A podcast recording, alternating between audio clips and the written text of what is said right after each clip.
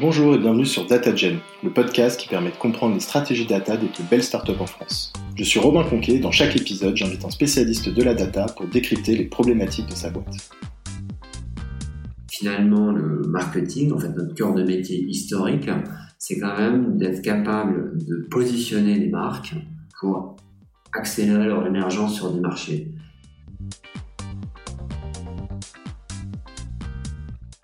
Data marketing, en réalité, ça fait 20 euh, ans qu'on en parle, mais ça fait que 5 ans, 6 ans que vraiment le point de bascule est passé que de manière générale, toutes les agences qui ne sont pas, qui n'ont pas sauté dans le wagon, là vont vraiment commencer à être en galère. Aujourd'hui, je reçois Jean de Artefact 3000, une agence de création publicitaire qui est notamment une entité euh, de l'agence Artefact agence de services euh, data, marketing et créa. En deux mots, Artefact 3000, ça a été monté euh, il y a quatre ans par Jean et ses deux associés. Et ils bossent déjà avec une trentaine de clients. On peut citer notamment Perrier, Franprix ou même Nexity. Salut Jean. Salut. Ça va? Très bien. Bah, merci d'avoir accepté mon invitation. Bah, de mon plaisir. Est-ce que tu peux nous en dire un petit peu plus sur Artefact 3000 Oui, alors euh, Artefact 3000, donc c'est le nom du département création euh, publicitaire de, du cabinet Artefact. Euh, on est euh, présent essentiellement en France, mais ça nous arrive de travailler soit sur des sujets internationaux, soit pour des en collaboration avec nos collègues internationaux. On est arrivé chez Artefact il y a maintenant quatre ans et demi avec deux anciens copains de chez BETC en se faisant recruter en trio pour pouvoir monter euh, l'entité créative sous l'impulsion de euh, l'intuition d'un des, fondateurs d'Artefact qui croyait assez fortement à la création, qui avait déjà installé un planning stratégique parce qu'il voyait bien que la lecture et l'analyse data marketing avaient besoin de connaissances consommateurs. Donc on est arrivé non pas totalement euh, dans un environnement vierge, mais dans un environnement qui croyait à la création et qui avait déjà mis en place du planning stratégique. Donc ensuite, on a finalement structuré l'entité comme une vraie petite agence intégrée, puis aujourd'hui une agence qui vit autant de sujets avec Artefact que de sujets euh, indépendants. Et on est une trentaine de personnes, on se développe à un rythme assez dynamique sans pour autant être totalement délirant. Euh, on prend du plaisir à notre travail et c'est le plus important. Ok, donc en fait, ils sont, ils sont venus vous proposer euh, cette opportunité. Euh, Est-ce que de votre côté, euh, c'était un, gros risque de, se lancer dans, cette aventure? Enfin, de l'extérieur, on pourrait croire que c'est un, secteur un peu bouché et que on peut, c'est pas, voilà, pas, facile de lancer une nouvelle agence de création publicitaire. Alors, c'était un risque, mais qui était plutôt mesuré parce que d'abord, on n'arrivait pas au fond d'un garage avec trois ordinateurs. Il y avait quand même déjà une trentaine de personnes chez Artefact.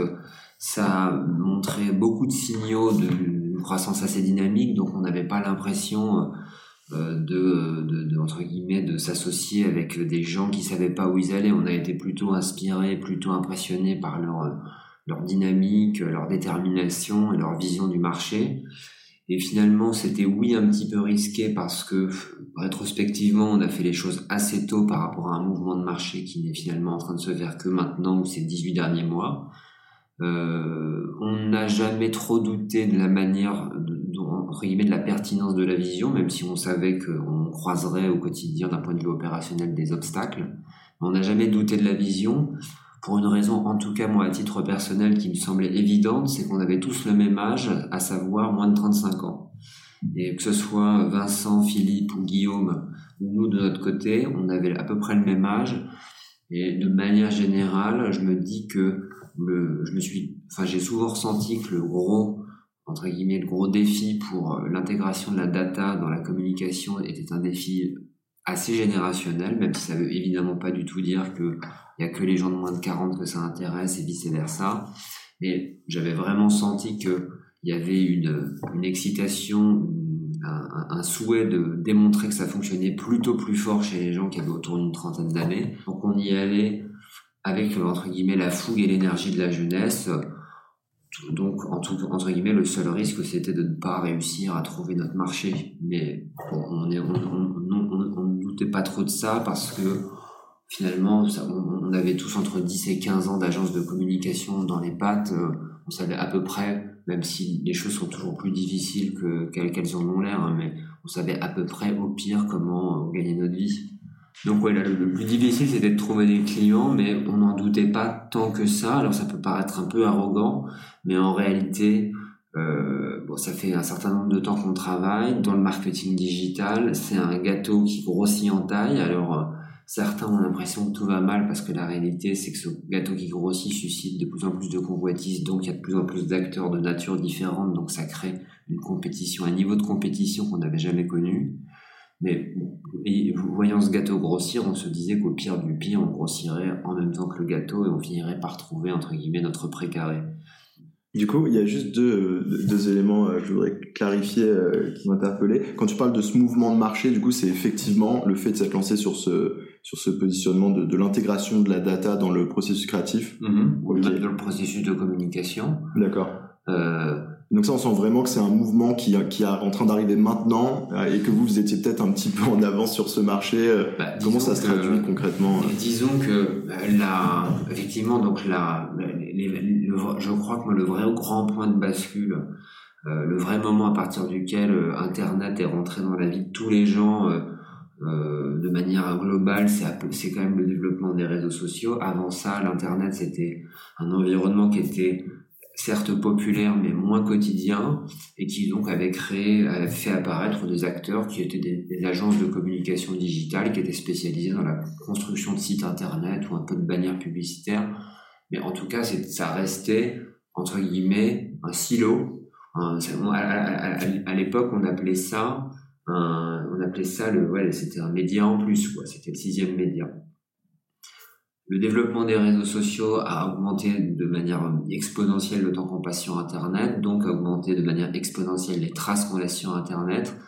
Et c'est à partir de à peu près 2010 où on s'est dit toutes ces traces digitales, tout ce temps que les gens passent sur Internet et ne passent plus devant les vieux médias, même s'ils en passent encore beaucoup, il va bien falloir monter en compétence pour savoir finalement comment parler aux gens qui passent plus de temps devant TikTok ou Snapchat que devant TF1 et que finalement ce mouvement à partir duquel vraiment on a une migration notamment de la nouvelle génération euh, des millennials sur des écrans digitaux, il n'y a qu'à partir de ce moment-là où l'industrie s'est dit bon, il va falloir s'y mettre, il va falloir comprendre, il va falloir en tout cas jouer de l'opportunité de, ce que de, ce qu'offrent ces outils pour bah, mieux faire notre métier, de faire entrer en, en contact des marques et des consommateurs ce mouvement de marché, enfin les mouvements de marché, ils sont à la fois généralement les marchés, ils sont capables de détecter des signaux faibles très tôt, mais le time to market, le moment à partir duquel lancer un produit va trouver son public, ça peut parfois être beaucoup plus tard.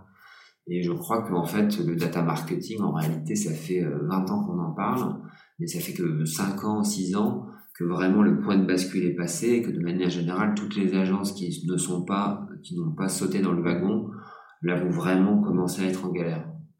Ok, très intéressant. Et euh, avant qu'on poursuive, peut-être, je me dis qu'on est, on est rentré dans le vif du sujet euh, très rapidement. Ce serait peut-être intéressant que tu nous dises un peu, euh, un peu finalement, enfin qui, tu es en deux mots et quel est, quel est ton background et notamment qu'est-ce que tu fais toi au sein d'Artefact 3000. Alors, moi, je, je m'appelle Jean, je suis un des trois cofondateurs de Artefact 3000. Moi, je, donc je suis euh, le planeur stratégique du trio. Généralement, une agence de communication créative, elle se construit autour de deux métiers, le commerce, la création. Et donc, le planning stratégique, c'est un des métiers périphériques euh, de ces deux métiers clés. Et donc, moi, mon utilité, c'est d'apporter de la vision consommateur et, entre guillemets, de la... Euh, réalité consommateur sur la manière dont on pense nos messages et dont on imagine nos dispositifs de communication pour justement entrer en contact avec les gens. Donc j'ai un, je suis euh, donc euh, un des trois du trio, Romain et le créatif, François et le commercial. Et donc moi mon background, euh, bah, il, est, il, est, assez simple. J'ai fait des études de l'âge moderne et je fais du planning stratégique depuis que je commence, depuis que j'ai commencé à bosser en 2008. Et j'ai opéré ce métier dans cinq agences différentes, un peu de conseil, un peu de médias, deux de création et artefact, qui est donc à l'intersection de tout ça. Ok. Et du coup, euh, bah, tu, t'en as déjà parlé euh, un petit peu, effectivement, notamment avec ce mouvement de marché. En, en gros, c'est, vraiment ce mouvement de marché qui, qui traduit euh, pourquoi c'était intéressant de réunir dans une même entité euh, des compétences en data et en création et de venir monter la partie créative de, de Artefact. Absolument, oui. Je crois qu'à partir du moment où les gens passent de plus en plus de temps on va dire, je dis encore sur Internet, mais on, se rend bien compte que cette manière de présenter les choses ne fait pas sens parce qu'en fait, personne n'est sur Internet ni dans Internet. C'est-à-dire qu'en fait, Internet, c'est devenu la vie. On parle pas d'être sur Internet, on dit je suis sur Facebook ou je suis sur TikTok, mais Internet comme entre guillemets lieu de rassemblement de tous ces services est presque une entre guillemets une, une image qui est en train de disparaître. Pourquoi c'était pertinent? C'est que finalement, le data marketing, ou en tout cas la manière de penser euh, la communication euh, à l'heure de la data, ne souhaite absolument pas euh, tirer un trait sur tous les enseignements qui ont pu se sédimenter dans le temps sur l'utilité de la création pour accélérer l'émergence d'une marque sur un marché. Hein, le, défi du data marketing n'est pas de dire on va faire table rase et réinventer, réinventer le fil à couper le beurre.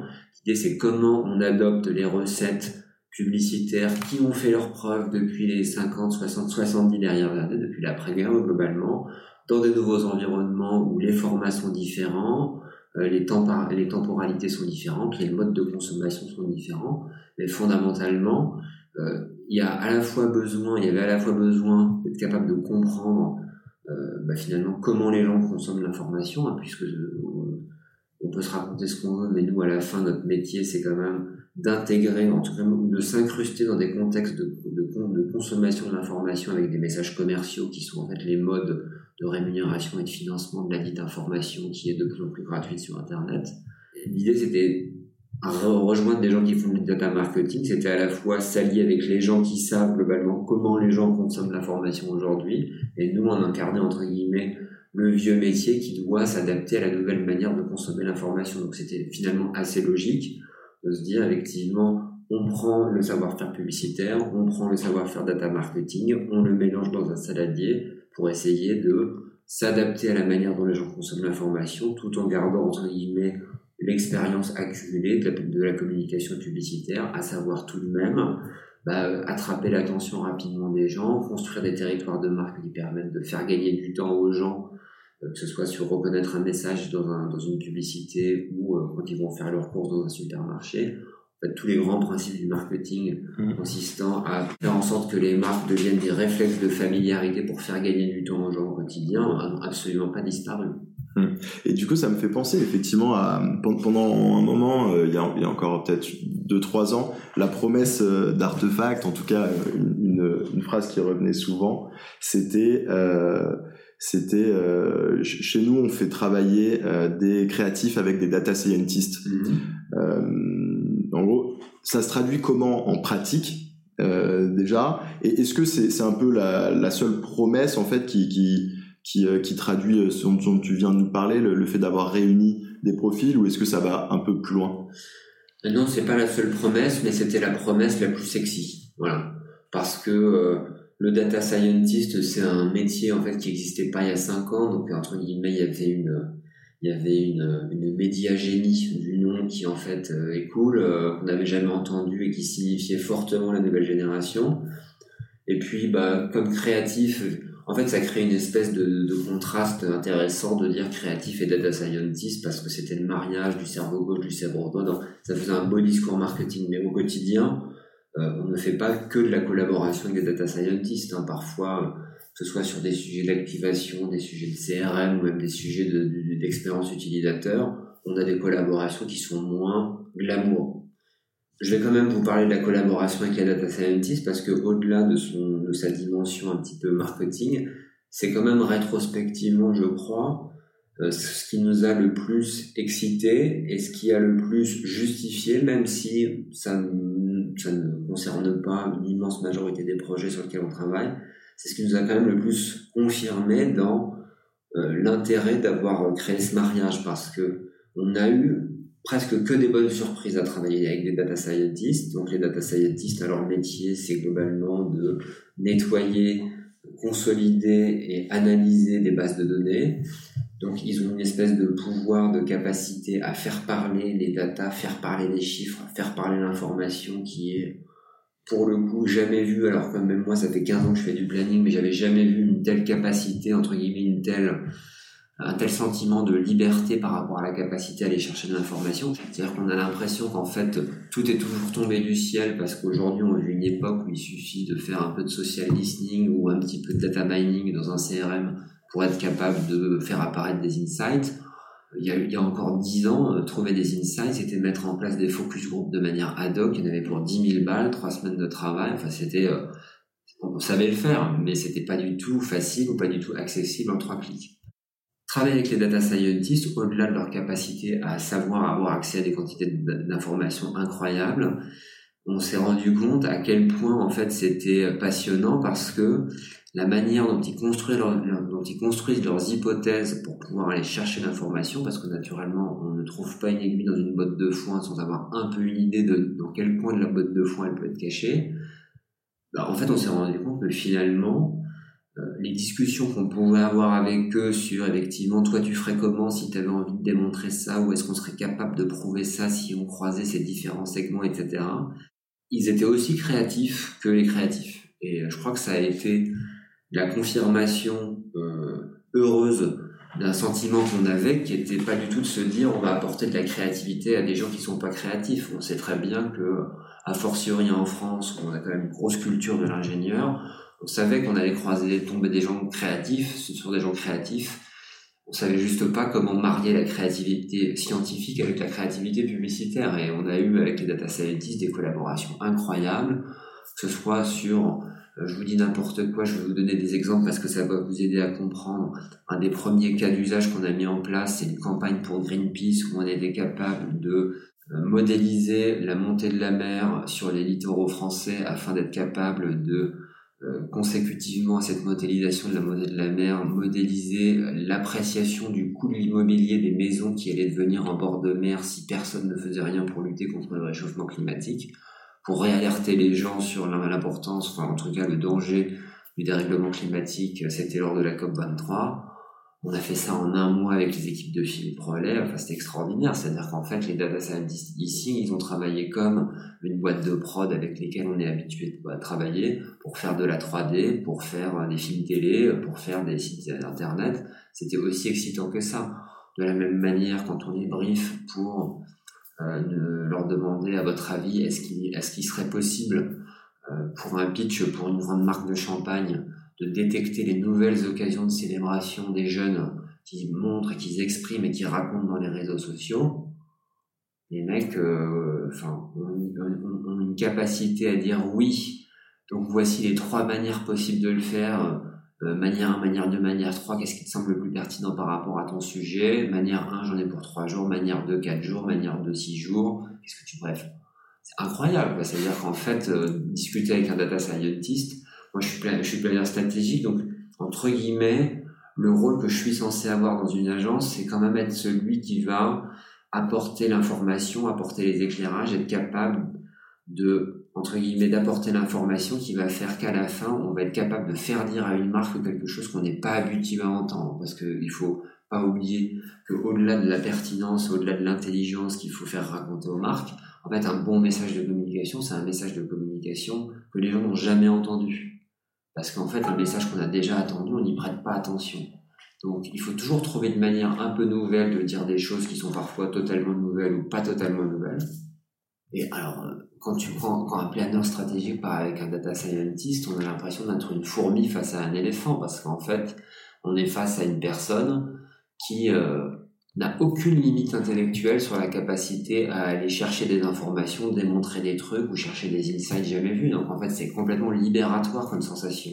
C'est pour ça que de ce point de vue-là, même si in fine, euh, on fait probablement pas plus de 30% de notre, marge brute en collaboration avec des sujets artefacts, que ce soit du consulting ou que ce soit de l'activation, en fait, l'émulation intellectuelle que ça crée, je crois que c'est euh, probablement... Euh, c'est un des fantasmes qui a été réalisé en faisant marier des créatifs et des, scientifiques. C'est-à-dire qu'on se sent désormais complètement libre et sans limite en matière de capacité à trouver des choses à raconter en communication. Et ça, d'un point de vue communication, où effectivement notre fond de commerce, c'est trouver l'inspiration, être capable d'entendre des choses ou voir des choses qui vont permettre de produire des messages, qui vont réintéresser les gens à des sujets. Parce qu'au bout d'un moment, au bout de 600 pubs pour une lessive, il, faut, il faut chercher longtemps pour trouver une manière d'intéresser les gens à la lessive ou d'intéresser les gens à une voiture ou d'intéresser les gens à un prêt bancaire. Donc, la capacité à trouver l'information qui va nous permettre de raconter les choses différemment, Aujourd'hui, grâce aux data scientists et grâce de manière générale aux compétences qu'on a chez Artefact, là où on se sentait en galère il y a 10 ans dans nos agences, aujourd'hui, c'est la ruée vers l'or, donc c'est fabuleux. Ok. Et du coup, là, effectivement, on a, couvert un peu le, sens où le, le, data scientist va apporter, euh, entre guillemets, ses compétences et s'intégrer dans le process de, de création. Euh, il me semble qu'il y avait aussi des missions où c'était plutôt euh, dans l'autre sens et que c'était mhm. finalement les planeurs qui allaient venir intervenir sur des missions plus euh, classiques, un peu conseil data. Tu peux nous parler un peu de ça? Absolument. Alors nous, ce qu'on apporte, c'est euh, généralement ce, ce, fameux savoir-faire métier euh, qui peut manquer euh, ou en tout cas qui peut être jugé important quand des missions de conseil sont achetées par des départements marketing. Euh, c'est pas systématique. Hein. Il y a beaucoup de missions, même parfois de marketing, où en fait, entre guillemets, la connaissance consommateur n'a pas une immense importance parce qu'en fait, on se parle pas forcément de choix qui vont à la fin se retrouver dans des euh, allées de supermarché ou sur des sites internet. Hein. Parfois, on se parle d'optimiser des chaînes logistiques ou d'optimiser des assortiments ou mieux évaluer la demande. Donc, c'est pas forcément des choses qui ont beaucoup de valeur consommateur. Quand on travaille avec le conseil sur des sujets qui, à la fin, vont donner lieu à une segmentation marketing différente, que ce soit des consommateurs, que ce soit de l'offre, que ce soit des services euh, ou sur un site internet ou quoi, il y a besoin effectivement, entre guillemets, de filtrer ou de décoder ou d'apporter une analyse additionnelle à celles qui sortent des travaux du conseil sur quelle pertinence ça a d'un point de vue consommateur? Est-ce que ces résultats, entre guillemets, sont intelligibles par le marché aujourd'hui?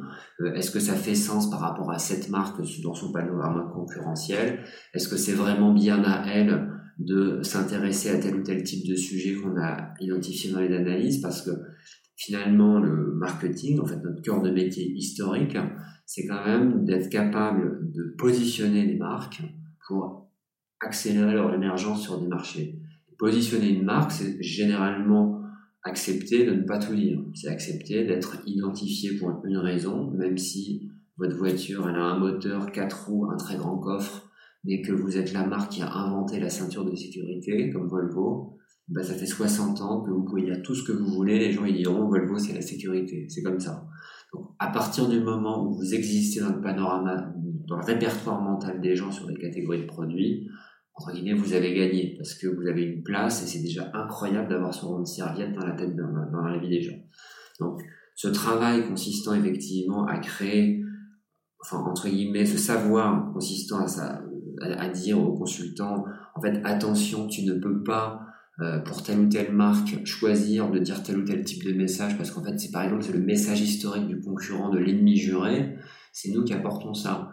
Être capable de dire attention, c'est compliqué pour tel ou tel acteur de développer telle ou telle gamme de rouge à lèvres ou telle ou telle gamme de soins euh, parce que euh, euh, c'est pas leur c'est pas leur consommateur historique qui consomme ces produits, c'est plutôt des consommateurs de nouvelle génération et ces consommateurs de nouvelle génération sont plutôt intéressés par cette autre marque et c'était pas la demande du client justement de mapper l'intégralité des nouvelles opportunités business, mais plutôt d'aller chercher des opportunités business périphériques au cœur de business historique. En fait, toute cette lecture marketing, est-ce que cette marque qui nous achète du conseil doit faire ça? Euh, Si oui, dans quelles conditions? Et est-ce que c'est pertinent ou créateur de valeur? Bah, c'est en dialoguant avec les consultants les data scientists qu'on est capable justement à la fin de livrer des feuilles de route où on va prioriser, hiérarchiser les choses. Et cette capacité entre guillemets à aider les marques à faire des choix par le prisme de la réalité consommateur, c'est vraiment notre euh, cœur de métier de planning stratégique. Donc ça c'est un cas typique de planning. Ça peut être aussi par exemple de la création. On parle plus beaucoup de ce cas parce qu'il semble un peu daté parce que les choses vont très vite à l'heure de l'internet. Quand on a fait un voice bot euh, pour Monoprix il y a 4 ans, dont le brief était comment en fait remplacer le post-it de la liste de courses sur un frigidaire par l'application Monoprix. On a autant travaillé avec les data scientists pour effectivement faire en sorte que l'outil soit pertinent, capable de, suggérer des choses intelligentes et, entre guillemets, soit euh, utilisable parce qu'il y avait un énorme défi technologique. Et on s'est aussi très vite et on a réussi à convaincre assez rapidement euh, les consultants qu'il fallait que ce voicebot ait la personnalité de la marque Monoprix. Parce qu'à l'époque, Monoprix, donc, ils avaient un territoire de communication qui était très sur les petites blagues pour faire en sorte que le quotidien soit plus rigolo. Donc, ça nous a semblé évident et on a réussi à embarquer les consultants, ce qui a in fine permis de faire un projet qui a bien fonctionné, qui a été très apprécié d'interne. On a réussi à embarquer les consultants dans l'importance d'avoir une solution qui était évidemment irréprochable d'un point de vue technique, mais qui était aussi propriétaire du point de vue de la voix de la marque. Et quand on parlait à ce voicebot, il était impossible qu'on se dise ça pourrait être Carrefour qui me ce genre de blague. C'était impossible de dire ça pourrait être Casino, ça pourrait être Cora, ça pourrait être Auchan qui me fait ces blagues. Là, c'est forcément Monoprix qui me parle. Et si notre métier n'est pas, in fine, entre guillemets, d'aider les marques à créer des liens plus forts avec leurs consommateurs, alors vraiment, on sert à rien. Très clair. Je me souviens effectivement de, de ce projet euh, lorsqu'il était sorti. Et, euh, c'est quoi la plus grosse difficulté que vous avez rencontrée avec Artefact 3000 la plus grosse difficulté, je crois, c'est probablement euh, tout ce que je tout ce que j'ai pas dit jusqu'à présent, c'est-à-dire au-delà des émojis yeux amour qu'on a mis en place avec le temps, avec les équipes conseil, le data science, l'activation. je crois que c'est le mode de commercialisation, c'est le business model, on l'avait, c'est le mode de commercialisation qui a été difficile à, à, adopter parce que finalement, on ne savait pas en arrivant chez Artefact si on allait complètement calquer le modèle de la communication créative sur celui du conseil.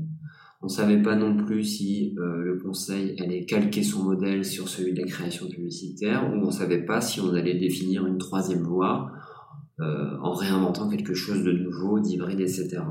Parce que peut-être pour, rappeler, euh, peut-être pour, pour, nos auditeurs, en fait, euh, quand tu parles des deux modèles, tu parles d'un côté le conseil qui marche sur un mode jour-homme. Qui mode, euh, mais surtout avec des, qui marche sur un système de practice. Et surtout de practice parce qu'en fait, la valeur ajoutée d'un cabinet de conseil, euh, c'est d'être capable de défricher les choses et d'opérer des sujets innovants, alors que euh, une agence créative, on lui demande jamais si elle sait faire, on lui demande comment elle le ferait. Et en fait, ça change tout parce que finalement, le modèle, le modèle d'une agence, c'est pas euh, que le modèle d'une agence, c'est pas qu'on vienne vous voir pour dire à combien tu me fais le setup de GMP. C'est comment vous feriez le setup de GMP et même est-ce qu'il faut le faire? Donc, la nature des livrables entre une agence de communication et un cabinet de conseil n'a rien à voir. Un cabinet de conseil livre une feuille de route pour effectivement installer le produit qu'on lui a commandé alors que l'agence va faire une démonstration qui part de plus en amont pour être capable d'expliquer pourquoi il faut le faire et s'il faut le faire, de quelle manière il faut le faire. Donc, entre guillemets, le cabinet de conseil peut, au fil de l'eau, être capable de mettre en place, d'identifier des bonnes pratiques et de faire des réponses très pertinentes, très rapides et très précises sur les, problématiques qu'on va lui demander, alors qu'une agence de communication, entre guillemets, même s'il y a des fois quand même un peu des sujets récurrents, elle repart de zéro à chaque problématique. Hmm, en fait, c'est plus que la tu es sur un 80-20 côté conseil et sur un 20-80 côté avance. Parce qu'effectivement, côté conseil, on a quand même, notamment chez Artefact, euh, peut-être 10 à 20% de, de, missions qui sont des missions très stratégiques, euh, qui interviennent très en amont, où là, on va être dans la définition. Mais c'est vrai que c'est pas, euh, c'est, c'est, pas la majorité. Et donc, finalement, une fois qu'on a compris ça, donc ça a quand même mis quelques mois, et une fois qu'on a, une fois qu'on a compris ça, on s'est dit, euh, est-ce qu'il est possible de faire converger les modèles et rétrospectivement, parce que en fait, le modèle du temps homme, c'est le modèle qui existe dans la plupart des sociétés du tertiaire maintenant, c'est-à-dire qu'on était aussi vendu en temps homme en agence de communication, c'est notre métier. La différence, c'est que le temps homme, euh, en fait, la, la vraie grosse différence n'est pas une différence sur la manière de facturer les gens, la vraie grosse différence, c'est la manière de gagner les sujets. Parce qu'en communication, globalement, vous devez arriver avec une réponse et on achète ou on n'achète pas. Mais entre guillemets, c'est comme si vous commissionniez un architecte et qu'il doit déjà arriver avec le travail déjà fait qu'on peut potentiellement lui renvoyer en cuisine, alors qu'on conseille, vous n'allez jamais faire la mission pour être capable de la vendre. Vous allez montrer que vous savez le faire à travers euh, des retours d'expérience, à travers des profils spécifiques, à travers une méthodologie, à travers un document qui raconte votre expertise, votre capacité à inspirer la confiance. Mais vous n'allez pas faire le travail avant de le vendre, alors qu'en communication, c'est le cas. Mm. Ce, qui, ce qui fait que, in fine, en conseil, vous passez moins de temps à vendre un sujet, plus de temps à le faire. Donc, euh, parce qu'en fait, votre modèle, c'est de vendre du temps pour euh, livrer des projets terminés. Euh, la contrepartie de ça, c'est que le temps que vous économisez à la vente, généralement, vous le perdez sur le long terme parce que vous êtes en mode projet, là où la communication est encore beaucoup en mode contrat. C'est-à-dire qu'on en su de ouf pour rentrer les clients, mais c'est rarement pour des contrats qui ne sont pas annuels, voire biannuels, voire triannuels. Donc voilà, déjà, en communication, on a déjà fait le travail, mais on a des contrats qui durent plus longtemps, donc voilà, ça permet de, de, de, compenser le risque qu'on prend au moment de développer les sujets. Voilà. Mmh. Donc, c'est quand même des manières assez différentes de travailler, et finalement, ce dont on s'est rendu compte à l'usage après 4 ans et demi, c'est que il n'y avait pas de troisième voie. C'est qu'il y avait, il y a, quand il y a un sujet de communication qui est acheté par un directeur de la communication, bah, on, lui fait une propale qui est achetable à la manière de la communication, et c'est pareil pour le conseil. Là où il y a justement des, entre guillemets, des, idées à avoir, c'est quand le conseil a besoin d'intégrer des compétences créatives, ou quand la création a besoin d'intégrer des compétences conseil. Mais généralement, on va dans ce cas-là si c'est le conseil qui pilote, il va intégrer des compétences créatives à sa manière, à sa sauce. Et entre guillemets, là où les deux trois premières fois, il y a pu y avoir des incompréhensions, des disputes, ou euh, effectivement un petit peu de friction, en fait, on a fini par, euh, c'est pas suffisamment récurrent, pas suffisamment fréquent pour que ça soit devenu un sujet. Donc, on finit, on accepte d'être vendu par des consultants comme des consultants, en revanche, quand le sujet vient de nous, les consultants acceptent d'être vendus comme des créatifs et l'un dans l'autre, ça fonctionne comme ça. Très clair. Comment, euh, vous, mesurez euh, le succès d'Artefact 3000 après, après 4 ans? Comment, comment on mesure le succès d'une aventure comme ça? Alors il y a beaucoup de beaucoup de beaucoup d'indicateurs différents. Je vais vous donner celui qui est le plus important euh, pour euh, une agence de communication euh, pour une raison qui est très simple. Comme j'ai, comme tu as vu, j'ai expliqué, en fait, la, une agence de communication, son métier, c'est de convaincre des annonceurs avec un travail qui a déjà été fait pour devenir leur agence. Donc, en fait, la capacité à convaincre un nouvel annonceur pour qu'il devienne un client, c'est par des idées créatives c'est en étant intelligent, créatif, en, sachant faire envie. Donc c'est un métier où la valeur du reuse ou la valeur du savoir-faire historique existante. Hein. Quand, quand, ça fait 15 ans que vous faites du luxe, ça aide quand même globalement à parler à des nouveaux acteurs du luxe. Mais c'est pas ce qui va vous donner, c'est pas ce qui va vous donner l'idée qui va vous permettre de faire tilt dans la tête de votre prospect. Donc on dépend à 99% des talents. Donc l'indicateur qu'on chouchoute, c'est l'indicateur qui est capable d'attirer les talents chez nous. C'est qui les talents chez nous hein, Vous avez dit, il y a deux métiers stars dans la communication, c'est la création et le commerce. Ensuite, il y a d'autres métiers périphériques, le planning stratégique, la production, le juridique, l'achat d'art, mais de manière générale, c'est la qualité d'une idée qui fait la qualité d'une agence de communication. On peut se dire tout ce qu'on veut sur le reste, on juge une agence de communication par la qualité de sa création. Donc comment on fait pour, entre guillemets, s'assurer qu'on va être attractif auprès des créatifs qui ne sont pas chez nous, pas encore chez nous, qui ne seront peut-être jamais, mais le seul indicateur, nous, qu'on pilote, c'est euh, est-ce qu'on fait envie au marché, est-ce qu'on fait envie aux créatifs, est-ce qu'on est capable d'attirer les meilleurs créatifs pour continuer à avoir les talents qui vont nous permettre d'aller gagner la Coupe de France, puis gagner l'UEFA, puis gagner la Champions League? C'est qu'un sujet de capacité et comme, entre guillemets, contrairement à des clubs de foot, on n'a pas des investisseurs étrangers pour nous permettre d'acheter les meilleurs en ouvrant notre carnet de chèques, il faut qu'on soit, euh, faut qu'on fasse envie. Et pour faire envie, il y a plusieurs manières, évidemment, mais de manière générale quand même. Je sais que c'est une variable qui est assez décriée sur le marché parce que on considère que c'est un arbre qui cache la forêt de, mes intérêts des agences de communication pour le business, mais qu'à cela ne tienne, euh, moi je suis pas d'accord avec cette analyse, c'est les prix créatifs. En fait, la création, ça peut sembler euh, impalpable, mais la vérité c'est que c'est un talent, c'est un métier, c'est un savoir-faire qui euh, qui est euh, qui en fait qui est évalué assez fréquemment par plein de types de jurys, par plein de types de compétitions, par plein de types d'interprofessions, ce qui fait qu'en fait le gros du marketing d'Artefact 3000, c'est d'essayer d'obtenir des prix créatifs parce que les prix créatifs étant attribués par des jurys créatifs, obtenir un prix créatif, c'est obtenir l'assentiment de nos pairs que notre travail est de bonne qualité. Et obtenir l'assentiment de, nos pairs pour dire que notre travail est de qualité, c'est la garantie de continuer à attirer les talents créatifs dont on a besoin pour grossir, dont on a besoin pour se développer.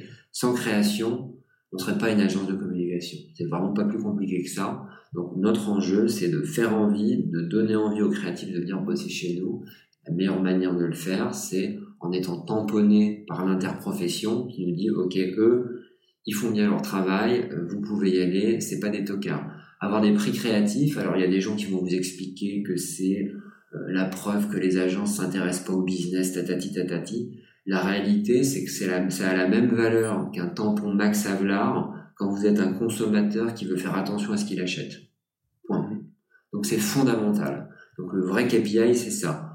Et ensuite, périphériquement, je peux vous en citer plein d'autres. Le KPI que j'aime beaucoup, dont on est très fier, c'est qu'on n'a encore aucun client perdu en 4 ans et demi, ce qui est quand même super parce qu'on est quand même habituellement plutôt sur un marché de turnover, même si je vous parlais un peu plus tôt des contrats qui sont quand même assez plus longs que les modes projet. Euh, on grossit, on fait, on, a un, une marge brute qui est hyper honorable, on a 30 personnes au sein de l'équipe, ce qui fait qu'on est plus une petite agence, mais on va dire qu'on est une, une petite moyenne. Euh, et puis ensuite, de manière générale, je crois que d'un point de vue un peu plus égoïste, je, moi je suis encore euh, content de venir bosser tous les matins. Et au bout de 4 ans et demi, c'est quand même super. Non pas que j'ai été malheureux dans ma, mes vies précédentes, mais c'est vrai que il m'arrive de me dire, dis donc, s'il fallait redevenir salarié et ne plus être libre de, la, de nos choix, de la manière de, présenter un pitch, de la manière de sélectionner des attelages créatifs pour monter sur tel ou tel type de sujet, bah ça me, quand j'y réfléchis un peu, je me dis là là, je, pense que je tomberai un peu de haut, donc euh, on a réussi à se construire un petit peu notre petite notre petite île sur laquelle on est des roitelets. Euh, J'espère qu'on va que la petite île va devenir une plus grosse île et puis qu'on pourra continuer entre guillemets à exercer notre métier avec la liberté que nous permet d'avoir bah, justement tous ces métiers périphériques qu'il y a chez Artefact, de la data, de la techno, etc.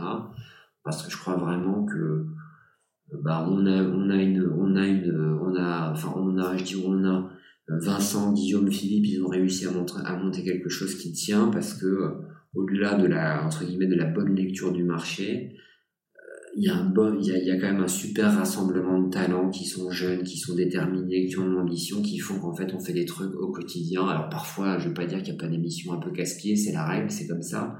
De manière générale, je pense qu'on s'amuse tous beaucoup, et c'est ce qui fait que à la fin, bah, il y, a, il y a un esprit d'équipe, une cohésion qui fait que on n'est peut-être pas le plus gros club, mais parfois on réussit à en faire tomber certains dans des compétitions, et ça c'est quand même une fierté euh, admirable. Voilà. C'est clair.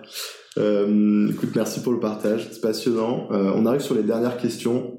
Est-ce que tu as une recommandation de contenu à conseiller à nos auditeurs? Alors oui, j'ai pensé à un truc tout à l'heure, sauf que j'ai oublié ce qui est quand même assis. Euh, je, je, vais continuer à parler de création publicitaire parce que j'ai découvert ça il n'y a pas longtemps. Euh, si vous voulez, de manière générale, il y a un grand défi et qui n'est pas encore réglé par la data pour une raison qui est très simple, c'est que en fait c'était un un modèle économique payant jusqu'à il y a pas longtemps, ce qui est, ce qui est toujours le cas, c'est d'accéder aux archives publicitaires. En fait, il y en a plein sur YouTube, il y en a plein sur le site de Culture Pub, il y en a plein sur Dailymotion, mais jamais exactement celle que vous cherchez quand vous avez envie de la chercher. Donc c'est parfois avec un peu de chance vous allez être capable de la voir, mais en fait c'est assez difficile. J'ai découvert il n'y a pas longtemps, presque par accident, que le site des, des Cannes Lions, qui est donc la compétition de création publicitaire la plus prestigieuse du monde, mettait en accès libre euh, l'historique des, films Grand Prix et des films or depuis les années 50 jusqu'à la fin des années 90. Donc il y a bien euh, facile entre 500 et 1000 films de pub à voir. Euh, ils sont tous d'une qualité complètement hallucinante. Euh, je les ai, alors je, je, je, je confesse que je les ai, je les ai pas tous regardés d'un coup, mais je les ai tous regardés en l'espace de 2-3 mois, en début d'année. Et j'ai halluciné parce qu'en réalité, j'ai beau m'intéresser pas mal à ce sujet-là historiquement, etc. En fait, il y avait 95% de ces films, je les avais jamais vus.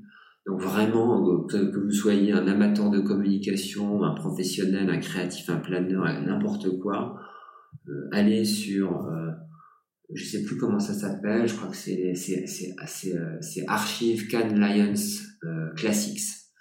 Et vraiment, sortez le popcorn. Enfin, ça peut faire trois soirées à la maison. Excellent. Franchement, c'est hyper hyper cool. Trop cool. Et enfin, est-ce que tu peux me parler d'une équipe ou d'un projet lié de près ou de loin à la data et que je devrais interviewer euh, Oui, bah oui. Je crois que euh, je vais citer des clients, je sais pas trop si j'ai le droit de le faire, donc tu, tu verras comment tu peux éditer ça.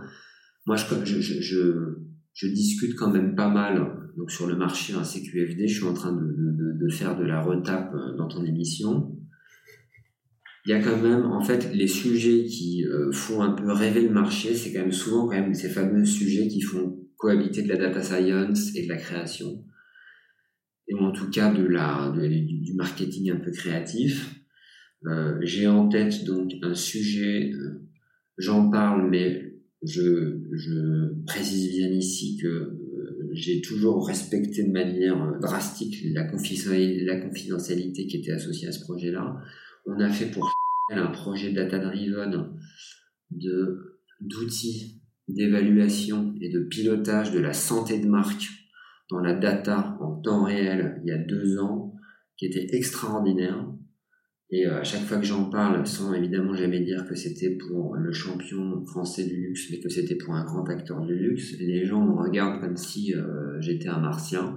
Donc ça, je pense que c'est vraiment intéressant parce que c'était vraiment pointu sur l'importance de comprendre une marque. Et le deuxième sujet aussi, forcément, Trend Detector, vous en parlez à n'importe qui, même une petite mamie chez Franprix, euh, ça l'intéresse. C'est incroyable comme truc en fait. La valeur euh, symbolique, la valeur euh, imaginative, la valeur de, impressionnante véhiculée par, ce, projet-là quand on en parle est, inimaginable en fait. C'est comme si vous expliquiez que vous alliez dans la Lune avec Elon Musk.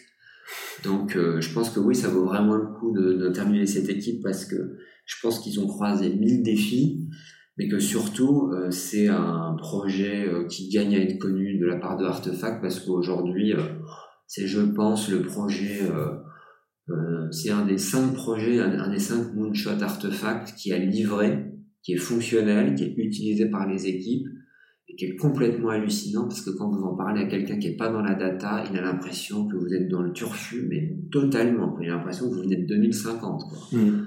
Ça, c'est quand même kiffant comme sensation. C'est clair. Peut-être pour préciser, le, le trend détecteur, effectivement, c'est un projet pour un, un, grand acteur du, du luxe également.